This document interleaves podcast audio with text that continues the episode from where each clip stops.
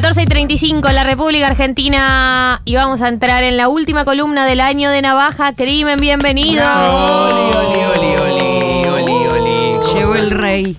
Sí, realmente. Llegó el rey de la internet. El rey del internet. Eh, el otro día leí un comentario en YouTube que decía que mm, porque ahora haces columnas acá y en Blender, eh, como que somos los culpables de que no subas más videos a tu canal de YouTube y que eso es lo único que les molesta. Como, como un tipo, lo único que me molesta de, Me de las columnas es que Eso es lo hacen que- menos videos de YouTube. Primero que nada, el, el año anterior a estar eh, en Blender y acá, e hice cuatro videos nada más. O sea que tampoco O es sea, que. soy vago por naturaleza. Claro, soy vago por naturaleza. Además, eh, con la frecuencia que estaba haciendo videos, eh, no, nunca iba a. O sea, no, no voy a. No puedo sobrevivir, ¿entendés? O sea, Pero ellos te quieren quiere que muerto. coma- claro, me quieren muerto y ahí tampoco, güey. Y se van a quejar porque me morí y dejé el canal de YouTube. No te quieren lo suficiente. No, no, no. O Pero sea, bueno. ¿qué preferís? ¿Más navaja en dosis más pequeñas o menos navaja en dosis más intensas?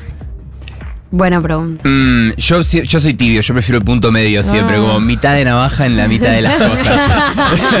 Un navaja tibio. Eh, en- pero también es un poco, bueno, mi un poco mi resolución de- de- del año fue un poco esa, sacar contenido semanal, eh, trabajar con ot- otros seres humanos eh, sin colapsar. eh, vincularme con otros y ver qué pasaba. Vincularme, en- sí. ¿Cumpliste tus metas? Eh, vincularme en- en- laboralmente, sobreviví, no, no colapsé por ahora, quedan igual 15 días del, del año, no sé pero... si estás preparado. Yo no, yo no cierro el resumen 2023 hasta el 31 de diciembre Bien. por ese tipo de cosas. Eh, no colapsé y después contenido semanal. En esa sí cumplí. Sí, claro. Eh, no pensé que iba a tener tres contenidos por semana a veces Eh. y ahí casi colapso de nuevo, pero, pero súper digno. En ese sentido todo bien. Lo que me faltó justamente fue sacar el video de Gran Hermano 2022 en mi canal de YouTube, que iba a ser el más largo de, de- justamente, hablando de formatos largos, iba a ser el más largo y no llegué, pero bueno, se vayan a cagar. Pero bueno, también es eso. Es tan como- objetivos Votaron a mi ley.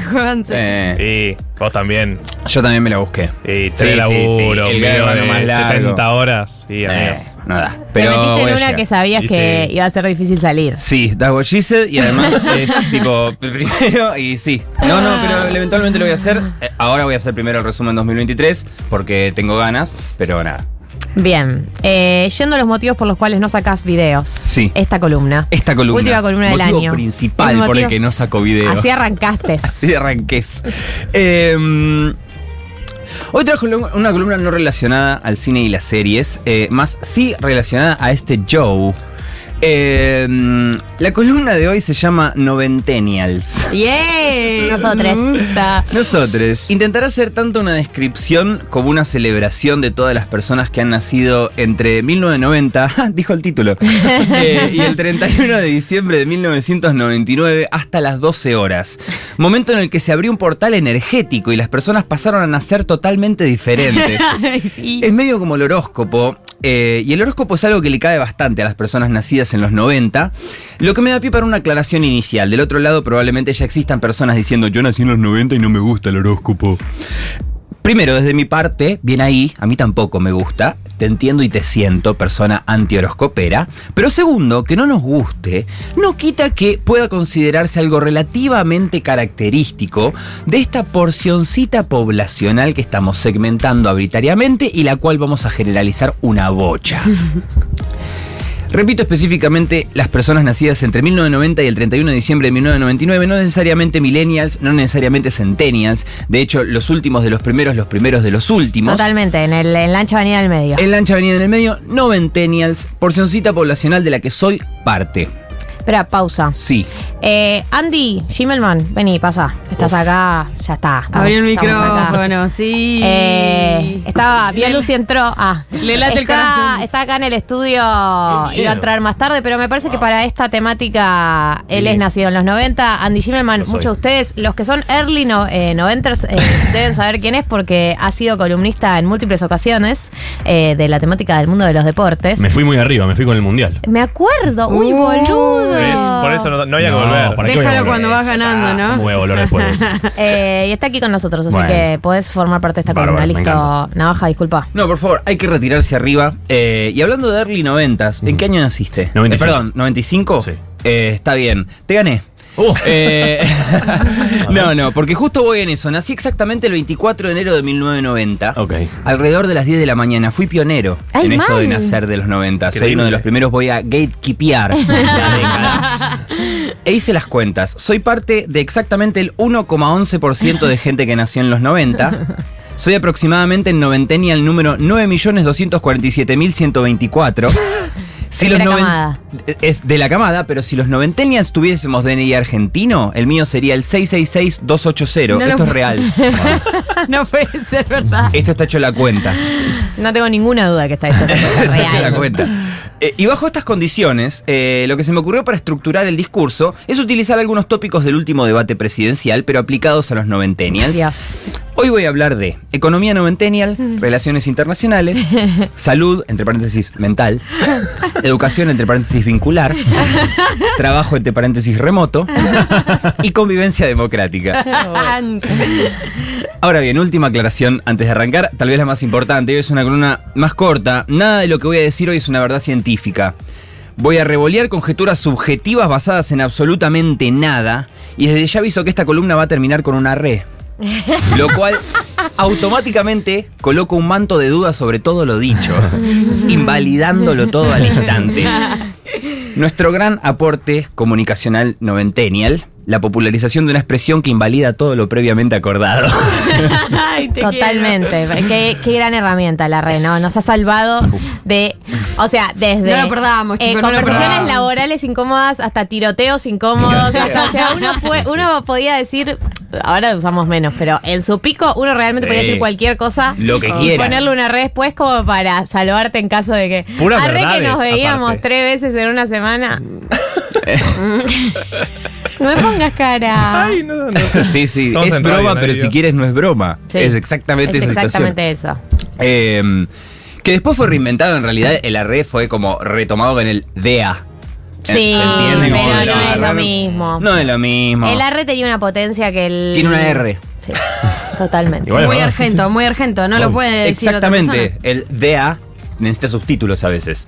Eh, DEA. Igual será bien. Sí, pero Eh, no está tan queda mal. raro en Pero nuestra voz. Es más careta, es más coscool Eh, de eso te iba es completamente coscu. coscu. El R siempre fue muy democrático, o sea, atravesaba todas las. Sociología de la red.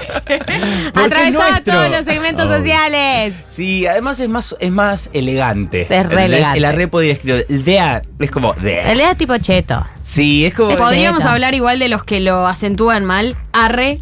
Uf. Ay, sí, nah, ahí. Arre. vos no las dos. nuestro. Claro. Es la gente que a rebord le dice rebord. Claro. No, no puede ser. ¿Arre separado o arre junto? Junto. Eh, uf. Depende del contexto. Para mí Uh. junto. Sí, o sea, si tengo que decir una, junto. Yo lo escribo separado. Mira. Yo lo escribo separado, pero. Y vos sos entiendo- pionero en los 90, o Y sea, soy- vos- y soy de los primeros. sí, Por es, eso la, es la palabra autorizada. Y claro, lo- los, los, pri- los de la primera ola eh, que escribíamos separado, pero entiendo la- la- lo estético de escribirlo todo junto, Ok, ser ok. el nombre del Zelda, está muy bien. Eh, economía noventennial. Bien. Puse primero la economía porque es lo más ajoba que traje. Oh. Eh, mejor si nos lo sacamos bien rápido de encima, además de que yo no entiendo casi nada de economía. Lo que sí entiendo y hasta ahí es que estamos por vivir nuestra primera crisis como adultos. Sí. Me encanta que le dice tierno, tipo, estamos por vivir nuestra primera crisis como adultos. ¡Amigas! ¡Brujas! ¡Amigas! Agarrémonos las manos. Brujas hereditarias. eh, Vivimos el 2001, pero todavía éramos chicos, por ende tenemos un recuerdo levemente aniñado al respecto. Veo difícil que un noventennial haya estado controlando dinero en el 2001, salvo que te haya elegido Cris Morena. Eh, claro está. Eh, por ende, en este nuevo pijazo, eh, vamos a ser los que estemos moderada a medianamente convulsionados al respecto. No hablo en términos económicos, eso dependerá de cada uno, eh, sino en términos emocionales, incluso de expresión facial. Nosotros vamos a tener cara de pánico, Sí. pero no tanta como los centennials, pues un poquito vamos a estar imitando la cara de nuestros padres en este La momento. puta madre. Eh, es decir, conocemos el olorcito, pero nunca habíamos probado la carne. En esta última analogía, el plan económico es un asado, no un pijazo. Eh, de hecho, el pijazo podría ser el título formal del paquete de medidas. Eh, no sería raro escuchar a conductores de la primera mañana decir algo como: Estamos con Darío Houseman, economista, para analizar el pijazo punto por punto. E inclusive escuchar declaraciones del oficialismo como el objetivo del pijazo es llegar a una dolarización o los mercados están entusiasmados con este pijazo. Eh, Ay, me podría pasar. y podría pasar, y yo creo que sería mucho más aceptable. Eh, y eso es todo lo que tengo para decir de economía noventennial. Eh, siguiente tópico, relaciones internacionales. ¿A qué me refiero con relaciones internacionales? A aquellos elementos que nos que unen noventenialmente este humilde pedazo de tierra con el resto del planeta. O de Occidente, por así decirlo. El planeta capitalista, el planeta que importa. Traje una lista dejando muchísimas cosas afuera, pero suficientemente larga como para que se entienda el concepto y siga un poquito más hasta aburrir. Eh, Es muy navaja crimen eso. Claro que sí. O sea, Hasta que pega la vuelta y te Hasta reís que de pega, vuelta. Claro, hasta Exacto. que pega la vuelta y decís, ah, ok, esto sigue. Exacto. Algunos elementos que constituyen nuestras relaciones internacionales son los Tamagotchis, el Walkman, el Discman, Dragon Ball y Pokémon, las riñoneras puestas en lugares mucho menos cancheros que el hombro, los tazos, los Chicago Bulls competitivos, la ambición mayoritariamente masculina por el castillo de Fisher Price, la ambición mayoritariamente femenina por la casa de Barbie con ascensor, el Encarta, el Diablo Bronco, el Tiquitaca, ese juego truchísimo en el que dabas cuerda a unos pececitos imantados y abrían y cerraban la boca y vos sí, tenías que irlos pescando con cañitas chiquititas. Y ese otro juego truchísimo que estaba lleno de agua y apretabas un botón y el agua se movía y tenías Y que invocar unos en unas boludeces. Sí. El Nokia 1100, Wow. Backstreet Boys, NSYNC, Spice Girls, Britney, Cristina Aguilera, Aqua Johansson. Terminar de usar la compu y cubrirla con un plástico transparente. Ay, Dios, la concha de mi madre. Jim Carrey, los Simpson, Friends, meterse en una juguetería, agarrar uno de esos visores rojos de fotos y ver todas las imágenes que traía para ver, quitándole el sentido a comprarlo. El yo-yo de Magic Kids, Blockbuster, la Nintendo Game Boy, la Game Boy truchísima que traía 99 juegos barra 90 versiones idénticas de solo 9 juegos, todos muy similares al Tetris. Los disquets, Yuya, las pegatinas fluorescentes en el techo. Y por Oh. último, pero también más importante, la Internet. Oh, sí. sí. señor. El mejor invento en la historia de la humanidad le sigue muy de cerca los videojuegos, obviamente, y los vasos, porque si no, tendríamos que tomar siempre del pico. Eso nos volvería automáticamente salvajes y colapsaría la civilización. Y una mezcla de baba y una eterna. mezcla de baba rara. eh, y, barquitos, vida. y barquitos para siempre. Y barquitos para siempre, larga vida a los vasos. Pero volviendo a la internet, el mejor invento del mundo, esa es toda nuestra. Internet se ha popularizado durante nuestra gestión genética. De hecho, se puede decir tanto el Internet como la Internet, que más noventenial que validar ambos pronombres. Eh, Internet fue toda nuestra y no solo es un orgullo, también es una maldición. Escribí un chiste al respecto, voy a probar material. Porque nadie conoce a los mejores acróbatas del mundo. Porque no usan redes. Lo que me lleva al siguiente tópico. Y somos los primeros nativos digitales. Somos los primeros nativos Hemos digitales. creado el término nativo digital. Es la nuestra. Yo me acuerdo realmente, supongo les habrá pasado, de, de tener que pedirle a alguien que corte el teléfono porque Por quería usar la, la computadora. Por supuesto que sí. 100%. A mi mamá. 100%. Peleas. Eh, peleas totales. Terrible. Y me pasó para esta columna, escuché mucho eh, la conexión de Dial-Up. Oh. Eh, cerré los ojos y la escuché y traté de sentirla lo más posible. Iba a traerla y después le dije a Juli, che, ¿la puedo traer? Y después dije, no, me bajo, porque no, no, no quedaba bien. Era El como ruidito, decís. El, ruidito del- que hacía cuando te. Era el trámite burocrático que teníamos que hacer para entrar a otro mundo. claro. Eso es Sí. eh, muy. Aparte era muy molesto, pero a la vez era como, uy, estoy entrando en una. Estoy entrando en una. Era Neo cuando le pasan Sí, todas las armas sí. por el costado Total. y era como. Y aparecía una familia y te conectabas a Y la hora. hacerlo a la hora de la siesta que papá y mamá están durmiendo para no joder con el teléfono. Exacto. Así se abría el multiverso. Claro. Era como se abría el portal. Ah. Era una sensación tan hermosa. Se perdieron. ¿Dónde carajo están todos los sitios web? Eh, salud, eh, entre paréntesis, mental. Obviamente no soy doctor, obviamente no voy a dar consejos ni intentar explicar ningún detalle médico. Solo hablaré de lo que he experimentado en carne propia. Los noveltenials estamos mejor preparados para las adaptaciones tecnológicas porque vivimos la transición de Internet y la evolución comunicacional consecuente. Pero eso también quiere decir que en nuestra infancia barra juventud no fuimos preparados para la cantidad de información a la que podemos acceder constantemente o con la que nos bombardean minuto a minuto. Eso siento y creo nos deschaveta muchísimo. Eh, por eso nos sorprendemos de que todo cada vez pasa más rápido. Las generaciones siguientes no se sorprenden de que todo ahora pase más rápido, no solo porque no han visto las cosas pasar más lento, sino también porque pasan a su ritmo. Las generaciones anteriores no se sorprenden de que todo pase más rápido porque no pueden seguir el ritmo y a veces ni se dan cuenta que algo pasa. Nosotros somos los que más nos sorprendemos de que todo pase más rápido porque podemos percibir y hasta comprender el cambio, más no fuimos preparados para tener que hacerlo tan seguido. Repito, nada de lo que dije tiene ningún tipo de validez o sentido, excepto lo que voy a decir ahora. Siguiente tópico, educación vincular. A mí, ningún CONICET me va a venir a decir que la crisis vincular que define al noventennial no tiene nada que ver con el consumo a nivel masivo de telenovelas del tipo crismorenianas. Sí, obvio. De la misma forma en que ciertos aspiracionales de una época se vieron afectados por cuentos de hadas reinterpretados por Disney, en nuestro caso las princesas fueron Celeste Cid, Camila Bordonaba, Lali, y los príncipes fueron Tomás Fonsi, Benjamín Rojas, Peter Lanzani. El noventennial argentino y probablemente el israelí, dado el impacto allí también de los productos de RGB Entertainment, se encuentra atravesado por cierta lógica telenovelesca adolescente, lo quiera o no. ¿A qué me refiero con esto? Incluso aunque vos no hayas consumido telenovelas de Cris Morena, e incluso si tu pareja actual tampoco las consumió en algún punto de tu vida, te has cruzado sin ningún lugar a dudas con un o una Cris Morenista que te ha hecho un planteo irrisorio y excesivamente dramático, incluso poco deconstruido y de estructura cuasi ficcional. Obvio. Claro, en el que tu reacción probablemente haya sido fa. No te hagas la película. Y la respuesta de este noventeñal fue: No me hago la película, me hago la telenovela de Cris Morena. Claro que sí.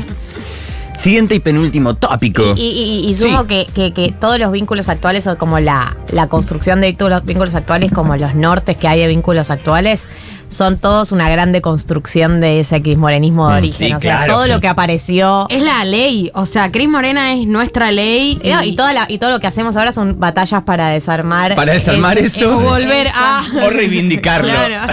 Porque ese- yo a veces, esa referencia originaria. sí, yo a veces Sí. vuelvo de Casi Ángeles y digo, "Ah, ¿por qué se perdió? Y después digo, ah, claro. Obviamente, por esto se perdió. Pero. No, está bien, está bien. Ah, no, no, está bien. ¿Entendés? Es tipo, exactamente así. Eh, producción y trabajo. Creo que nuestro aporte más grande a nivel generacional es la transformación de la idea del trabajo, una idea menos sacrificada, menos sangrienta del trabajo en función del placer y no al revés. Y capaz algún viejo petero envidioso dice que cualquier generación que haya vivido la popularización de la Internet hubiese sido la generación que transforme la idea del trabajo. Mi respuesta a ese viejo petero es que la Internet nos tocó a nosotros, es toda nuestra, por eso nuestro leitmotiv es el arre. No estamos hablando en serio y así estamos transformando el trabajo meme a meme, siendo un shitpost de todo aquello que vimos durante nuestros años formativos. Si la nueva tele es el stream, entonces lo que verán serán mayoritariamente unos buenos momos de todo lo que ha sucedido en nuestro país a nivel audiovisual entre el 90 y el 99. Por ello, el entre comillas género más popular del noventennial es lo meta, scream, aquello que habla sobre sí mismo una sintetización autoconsciente de elementos previamente construidos, que lamentablemente muchas veces puede pecar de vacía de contenido en tanto su contenido consiste en definirse antes que expresarse. Y ahora sí, el último tópico. Convivencia democrática. ¿A dónde vas a ir acá? Ruido de mates. sí, Sí, full sí, ruido sí. de mate. Ahí va. Real. Real, real. Real, real ruido de mate. Eh, a principios de 1990 entraron a caer fuerte las cifras de los nacimientos. y a diferencia de otras caídas, esta todavía no se detuvo y no parece detenerse, lo cual me hace pensar que los Noveltelials fuimos los últimos babies no del todo requeridos. los últimos niños que la gente tuvo masivamente por aburrimiento para salvar la pareja, para trasladar frustraciones. Es decir, toda motivación que no sea un genuino deseo de criar un eximio ser humano. Y ojo, no estoy diciendo que después de los noventeñas todos los babies fueron extremadamente buscados por las razones más correctas del mundo. Lo que digo es que esos padres están familiarizados con la internet, si esos padres están aburridos, buscan videos en YouTube, si quieren salvar a la pareja la abren, y si quieren trasladar frustraciones, tuitean. Por ende, toda persona que haya decidido tener un baby y esté familiarizada con la internet, pienso que realmente quiso tenerlo. Felicitaciones a esas personas, ojalá críen eximios seres humanos que sepan convivir democráticamente con otros seres humanos. Ahora, en lo que respecta a la convivencia democrática de los noventennials, la palabra clave acá es convivencia. Un noventennial escucha la palabra convivencia y ¿en qué piensa? En Gran Hermano. Sí, en Gran Hermano. ¡Qué rápida que estuvo! No, no, Sí. increíble. Sí, te quiero Te muchísimo. conozco como si tuviera Es que es parido. terrible, es terrible. Porque Gran Hermano también es noventennial. Pero lo que define para mí a nuestra generación no son los participantes del reality en todas las ediciones que hemos presenciado, que han sido casi todas, prácticamente todas en realidad. Sí. Lo que nos define en convivencia para mí son los panelistas, los del debate. todo noventennial sería un excelente panelista de Gran Hermano. Ay, 100%. O cree que sería un O Lo cree que lo pienso todo sería. el tiempo. Porque chicos. se mueve en la vida como un panelista de Gran Hermano. Claro. Y la gente dirá, bueno, pero todo el mundo cree que sería un buen panelista de Gran Hermano, obvio sí. Pero dentro de los noventennials hay mayor cantidad de buenos panelistas de Gran Hermano por metro cuadrado que en cualquier otra generación. Mi abuela, por ejemplo, no sería una buena panelista de Gran Hermano. Sí aportaría al show, pues estaría pidiendo constantemente que vuelva la colimba, generando un running joke. Eh, pero no. me lo imagino. Ahora que lo pienso estaría bárbaro. Eh, Es la de la Seferino Reato. Sí, Ah, ¿no? Pero- fue el cupo que vuelvan los milicos. que, vuel- que vuelvan la colimba, ¿entendés? tipo re desesperada, rezando un rosario mal. Eh, pero no sería una buena panelista porque ella quiere mirar y decir todas las cosas que no podría decir si estuviese ahí. De hecho, ni siquiera se pondría en ese lugar porque le parece una estupidez. Somos nosotros, los noventennials, los que comprendemos y le dimos el verdadero valor al oficio del panelista. Porque un noventennial se mueve en la vida como un panelista de Gran Hermano, donde como en todos lados existen matices. Por la vida te vas cruzando a los noventennials Seba de Caro, a los noventennials Laura Ufal, los Joey Campobasi, los Seferino Reato, los Sol Pérez, con look extravagantes, los, los Augusto Tartufoli, los Marisa Abrel, los Dañez Gómez Rinaldi e incluso los Mariano Pelufo, que son los que conducen y llevan la batuta. El ADN cultural del noventennial está en un debate de Gran Hermano y también en este programa. Esta fue una reduccionista e inverosímil radiografía noventennial. Así nacimos, fuimos criados y somos, o capaz nada que ver. Arre. Qué barbaridad, qué paliza. Qué Paliza táctica. Ah, Em, has resumido y has definido mejor de lo que lo hemos hecho nosotros en tres años y medio de programa, realmente. Por esos tres años y medio hemos llegado a esta conclusión. Tres años y medio de cranear, cranear, De cranear. Cranear, cranear, cranear, y se fue iterando y, bueno. Tengo una pregunta para hacerles acá a toda la mesa. Eh, ¿Se termina una etapa de noventennials? Tipo, ¿ya está? ¿Crecimos? ¿A qué te referís? Hmm. Como si hay algo de todo esto que, que no vamos a poder volver a gestar, sino como que, bueno, es parte de nuestro bagaje y ya... Yo creo- Mi, vagili, mi vagilita. ¿Cómo, mi cómo valijita. Arre. Mi valijita eh, de Juliana. ¿Entendés? Como, bueno, viene todo acá y listo. Yo creo que ganar un mundial y tener una crisis en menos de, en tener la primera crisis adulta en menos de un año es un paso a la adultez absoluto. Yo estaba pensando lo mismo. Creo que lo que se mm, lo que se termina es la, es la adolescencia y la, la, juven- la early Sí. juventud, digamos. La Seguimos siendo jóvenes, pero se terminó. Ya está. Somos, eh, somos adultos. Creo que eso se terminó. Hay un duelo ahí. Todos los que estamos en los 90, si- eh, nacimos en los 90, pero así como él nació en los 90, yo 95, la mayoría de nosotros 95, 96. Sí, 96. Ujú. Eh, todos estamos en la misma de tipo cachetazo de adultez y Sí. la, como la, el jijijuju de la adolescencia o la juventud, early juventud. Jijiemos un rato hasta Dijimos que. un rato. Sí. Yo creo que igual nosotros vamos a tener como una apariencia adolescente, por así decirlo. Mal llamado, porque en realidad ya va a dejar de ser una apariencia adolescente para convertirse en una apariencia del ser humano general, ¿entendés? O ropa oversize. Eh, pero, pero como que vamos a tener una de esas más largas. Yo hoy me vi a la mañana jugando al Guitar Hero eh, con el teclado dado vuelta, ¿entendés? Medio Pablito Lescano. Sí, palito lejano, pero raro, con un teclado eh, mecánico raro. Y dije, boludo, tengo 33 años y estoy re de acuerdo con esto que estoy haciendo. Ah, claro. ¿Entendés? A mí esta no me la sacan nunca más. Esas banderas no se van a No, caer. yo no de para alguna mí- No, manera. pero sí estoy de acuerdo, perdón, lo último sobre eso, que la, para mí la, la crisis esta, o sea, vivir el, el, Sí, el sí. 2001, eh, para mí es un punto de inflexión para esta generación que ya no va a Es una paja atrás. que no es estético el número. La crisis del 2024. No, malísimo. Ay, es mala, sí, es mala, sí, no, no, entra, no, no suena entra. bien. No entra. La crisis 2023. del 24 es rarísima. La crisis del 23 24, es si lo decís así, Ah, la crisis del 24. La crisis del 24. La generación del 24. Ah. Eh, para mí nos recibimos de argentines. Porque ya Eh, tenemos sí. nuestro ídolo máximo. Nunca vamos a tener un ídolo más grande que Messi. No. Y no. Y- Como no generación, me parece que no. como está, ya generación no, ya está. O sea, es el No, no, Diego de nuestros padres. claro. Claro, sí, como sí, claro. generación no, no. Y nuestra crisis, o sea, ya está, ya somos Nuestro argentines. ídolo, nuestra Copa del Mundo y nuestra crisis. Por eso, ¿no? Digo, ídolo con la copa y la crisis. Sí. Y nos falta una estrella pop igual, ¿o no? Lali, Yo- amor. Lali. La quería que lo digan, chicos. Sí, sí, sí. Díganlo. Sí, sí, sí. No, no, yo creo que sí. Es, es verdad, ¿sabes que sí? Una estrella pop y un actor ganador del Oscar. Ah. Ah, El otro.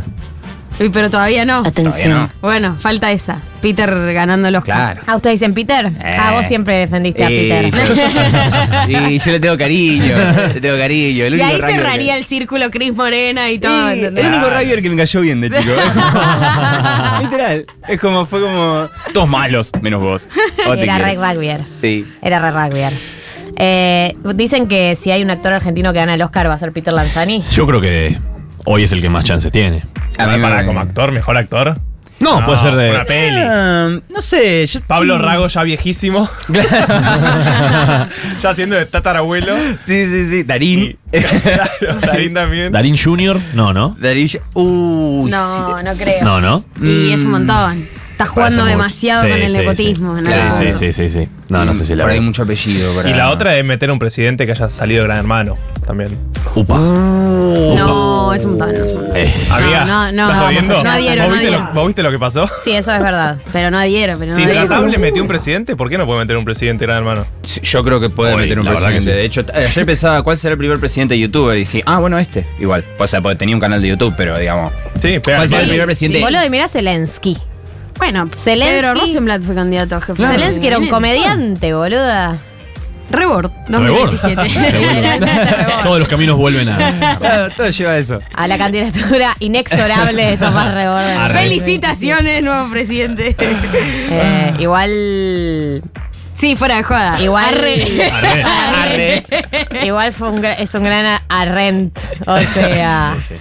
Sí, eso puede pasar. Es un multiverso Sí. completamente posible. Ya no hay nada que no pueda pasar. Que no. Totalmente, Todo ya no hay nada que no shitposting, pueda pasar. Todo shitposting. Todo shitposting. Eh, hemos entrado con la, la victoria de Milei nos hizo entrar en la etapa más shitposting de la Argentina para siempre. Sí. Nunca va a haber nada más gracioso y shitpostero que el presidente que nos tocó. Sí, claro. Eh, y a partir de ahí realmente ya todo puede pasar. Es más, la economía se enteró de eso. Y por eso está haciendo shitposting económico. La economía miró y dijo, los mercados dijeron, LOL. Miraron, LOL. Pumba. Arre, tiro caputo. Arre. La gente que no es noventennial escuchando este programa, entendiendo absolutamente todo de nuestra cultura en esta charla. Totalmente. bueno, gracias por traer este resumen de esta generación. Gracias por haber formado parte de 1990 todo este año y el año pasado también. Sí, mitad del año pasado. Mitad del año pasado y todo este año para mí eh, no sube la vara que estés vos entre nosotros, lo pienso siempre en todos los programas, pero acá también porque acá fue el primero. Oh, primer programa. Mirá cómo tira. Yo tengo anotada toda Una la lista. gente. La Sí, blacklist. a buscar. Los que critican a tu familia. Los que critican a mi familia Y a los que yo fui a buscar y a primero. los que yo fui a buscar ¿Cómo me primera. gustó ese tweet? ¿Cómo me gustó ese tweet? Sí, sí. Todo está acá. No Estaba tengo que tirando la- estaba tirando en la cámara y le dije, Jazz Queen. no, Jazz Queen, Fabié y me fui, ¿entendés? No, no quiero saber más Anota, nada. Rey, cómo Queen, se hace. Jazz Queen, like. Así que tengan cuidado luego. con lo que tuitean y con lo que likean también. Oh. Porque lo veo de las dos cosas. No, me- yo, yo hago lo mismo. yo, yo no me digo. Yo no uso, yo no uso redes, pero uso. Yo lurqueo. Que es distinto. Yo no uso lurqueo. Sos como un voyeur, ¿eh? Ah, Él está mirando medio betular ahí atrás. Yo soy, bet- soy literalmente betular así, pero el meme que tiene la remera de boca en realidad. bueno, que tengas un hermoso año nuevo. Yo te veo, igual te veo el jueves Nos que vemos viene. el jueves, sí. Y después ya Nos terminás el año. Eh, nada, gracias por recibir, gracias Galuch por traerme. Eh, siempre agradecido, gracias Marto, gracias Leila, eh, gracias a ti también. No hace falta que me. Tranquilo. No hace falta que me Eh. Nada, a las chicas, eh, nada, gracias por recibirme tan cómodamente. Bueno, hacerme te queremos mucho. Gracias por existir. Gracias por haber nacido. A ustedes. Gracias a tus papás por haberte gestado. Y a los 90 por haberte criado, Sí, claro. me he Exacto. criado, 100%. Navaja Crimen en 1990, nosotros nos vamos a escuchar Django, Django featuring Self Esteem Complete Me.